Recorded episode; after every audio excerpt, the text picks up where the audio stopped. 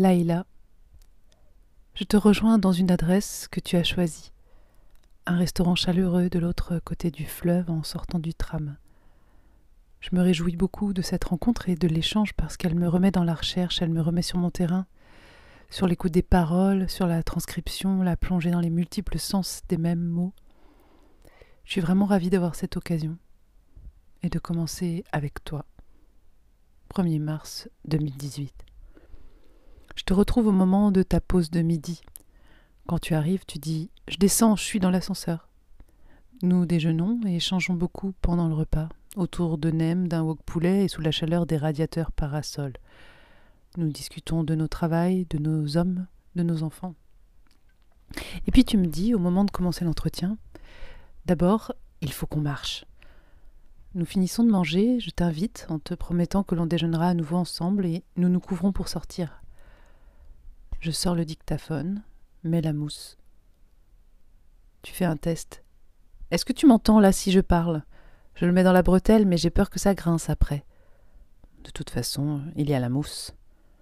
Ça ne tient pas. Tu décides de le tenir à la main en marchant. Ça ne te gêne pas. Tu me prends le bras, nous nous mettons à marcher. J'aime bien, je te parle comme ça, côte à côte. Je te demande pourquoi nous marchons, et tu me dis que tu as besoin d'être dans le mouvement, que cette statique, être face à quelqu'un, tu trouves que c'est difficile. Se regarder, avoir mes yeux en face de toi, c'est un peu bizarre. Là, tu as l'horizon, tu avances, ça te maintient en éveil. C'est toi qui me guides, moi je te suis. Tu réfléchis un instant. Tu sais où nous allons aller, dans un petit coin de verdure, passer sous le pont. Ce qui m'intéresse, c'est aussi les lieux qui te mettent à l'aise pour parler. Je ne sais pas ce que cela veut dire pour toi parler, parce que nous avons beaucoup parlé à midi. Est-ce que tu arrives à me dire un peu Parler? Pour toi, c'est la vie. Le plus important. Dans ta famille, vous parliez énormément. Vous avez toujours parlé, parlé, parlé. Parler, cela permet de passer du temps ensemble, d'avoir euh, une certaine intimité, de se dire des choses, de formuler, de se tromper. Il y a parler et puis il y a crier. Et il y a tout d'un coup ne rien dire. C'est toute une palette. C'est hyper important pour toi. Toute ta vie, encore aujourd'hui, quand tu ne vas pas bien, tu ne parles pas. C'est révélateur, pas compliqué. Quand tu ne vas pas bien, tu ne parles pas. Pour que tu ailles mieux, il faut aller te chercher. Que les personnes qui te connaissent ou prennent soin de toi viennent te chercher, justement en te parlant, en recréant ce lien. Et tu te remets à parler, ça va mieux. C'est primordial pour toi, c'est la vie, c'est le son, oui, c'est le mouvement. À qui es-tu en train de parler à cet instant avec ce micro? Je me demande. Est-ce que tu médites? Est-ce que tu me parles? Tu as l'impression de te parler un peu à toi-même et puis en même temps, je suis là. Tu sais n'être pas complètement folle. Oui, parfois tu parles toute seule, mais dans ta tête. Je ne suis pas sûre de savoir faire ça. C'est vrai, tu ne parles pas dans ta tête? Parler dans sa tête, se raconter des histoires quelque part, dans le rêve conscient, éveillé, et en même temps, c'est ta propre voix que tu entends. Tu t'entends penser quand même. Peut-être que c'est pensé dans sa tête, peut-être que nous n'avons pas la même signification, tu ne sais pas. Toi, tu penses avec des voix dans ta tête. Si je te dis à quoi tu penses, là, tu me le dis. Enfin, là, tu ne penses pas parce que tu parles. Tu parles ou tu penses? Tu ne peux pas faire les deux en même temps, c'est trop compliqué. Je voudrais juste comprendre, quand tu ne parles pas, c'est quoi? Tu n'arrives pas à dire ce qui ne va pas ou c'est que ça ne va pas, alors ça t'empêche de parler? Tu ne vas pas bien parce que tu n'as pas les mots pour le dire, parce que tu n'arrives pas à formuler, à formaliser, à mettre des mots sur ce que tu ressens, ça t'angoisse. Je te mets un gant à cette main qui tient le micro. Il fait froid. Tu me regardes comme si je te prenais pour une statue de sel. Quand tu ne vas pas bien, par exemple, parce que quelqu'un t'a fait du mal, tu n'as pas le mot qui va avec ta sensation. Par exemple, quelqu'un te manque, ton amoureux, quelqu'un de ta famille. Tu te dis oui, c'est le manque, ça va. Tu arrives à comprendre et à te rassurer. Quand tu n'as pas le mot, parce que c'est une espèce de blizzard, de spleen, de mélancolie, et que tu n'arrives pas à savoir, à comprendre, là, tu n'as plus les mots et tu n'es pas bien. Et la phrase ultime, c'est Qu'est-ce que t'as? Bah, j'ai rien. Tu n'arrives plus à penser ce que tu ressens. Dans ces moments, tu ne reconnais pas ce qui t'arrive. Tu ne l'as pas encore vécu. L'exemple le plus récent, c'est après ton accouchement, peut-être euh, une semaine après.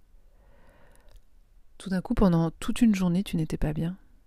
Alors évidemment, au début, tu cherches les mots, tu te dis c'est le comment baby, comment baby blues. Tu n'as jamais su ce que c'était vraiment ce truc. Oh, c'est le baby blues. Parce que tu prenais de l'ibuprofène, parce que tu avais eu un engorgement. Oh, c'est un médicament. Tu cherches une case comme ça, et puis tu te dis, mais attends, le baby blues, je ne sais pas ce que c'est en fait. Un médicament, ça n'a pas de sens. Ta petite va bien, tu étais là, un peu mutique, tu ne trouvais pas.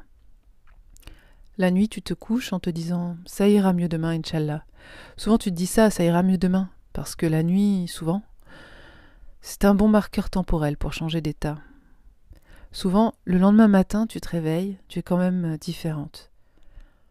Tu crois que c'est la nuit parce que la sieste ne fait pas le même effet? Tu te dis, ça ira mieux demain, un peu tristounette, un état comme ça, pas d'élan dans la vie. Tu as appelé ta mère, elle t'a dit, oh, c'est le baby blues. Est-ce que ta mère peut être quelqu'un qui peut t'aider dans ces cas-là? Totalement. Nous en reparlerons de ta mère, c'est un grand sujet. Ta mère, c'est quelqu'un qui va libérer ta parole en 2, 4, 12. Tu te couches, tu commences à monter en conscience. L'après-accouchement, où en fait euh, le mec t'a fait un. Tu sais, le gynéco, il t'a fait une révision. Ce qu'on appelle. Euh, et aller chercher dans ton corps des restes de cordons, de je ne sais pas quoi là. Révision comme pour les voitures. Et tu avais vu écrit ce mot révision dans le document de sortie de la maternité que tu avais donné à ta sage-femme et tu n'avais pas compris. Et là, le mot te vient, tu sais, révision. Tu dis, c'est bizarre comme mot. En trouvant ce mot, le, geste est venu, tu l'as eu en tête et tu l'as dit à S. Oh putain, en fait, je l'ai trop mal vécu ce truc. Et là, c'est monté en conscience. Et c'était ça. Parce que tu n'avais pas le mot, tu n'avais pas compris ce que c'était, tu n'avais pas compris ce qu'on t'avait fait. Et le lendemain, tu as appelé la sage-femme et tu lui as dit Ce serait bien qu'on se voit. Et elle t'a expliqué. Elle t'a expliqué ce que c'était, ce qu'il avait fait. Parce que lui, il n'a pas expliqué ce qu'il a fait, le mec. Il t'a installé. Toi, tu venais d'accoucher, tu étais trop contente et tout. Et le mec t'a réinstallé. Monsieur va sortir, monsieur va sortir. Pourquoi monsieur va sortir? Bon, monsieur sort et deuxième moment auquel évidemment tu ne t'attendais pas du tout. Révision. Révision, voilà, c'est hyper violent. C'est vraiment une main qui va chercher à l'intérieur de toi quelque chose. Et ça, tu l'as conscientisé en t'allongeant et en trouvant ce mot parce qu'avant, tu ne l'avais pas. C'est arrivé quand tu t'es allongé et quand tu t'es dit Allez, demain, ça ira mieux. Tu n'étais pas bien. Est-ce que je vois? Ça commençait à monter cette sensation. Tu avais sans doute un peu mal aussi à l'intérieur de toi, tu ne sais pas, et puis après tu l'as. C'est passé. Et pour me donner, euh, c'est juste pour me donner un, exemple d'un mot qui ne venait pas. Et quand tu as commencé à mettre des mots dessus, ça allait mieux, quoi. Ce n'est pas ton mot, non, ce n'est pas ton mot. Mais c'est pour expliquer ce qui s'est passé quand même, de reconnecter avec l'événement, parce que tu l'avais lu sur ce document, ce mot-là. Sinon, tu ne savais pas ce qu'il avait fait, ni pourquoi. Il t'avait dit, il y a des bouts de membrane et qu'il faut enlever, c'est dangereux. Bon, soit. C'est le dernier, dernier événement où tu t'es dit Putain, c'est fou à quel point j'ai besoin qu'on m'explique les choses. De mettre des mots pour comprendre. Donner du sens à ce qui t'arrive.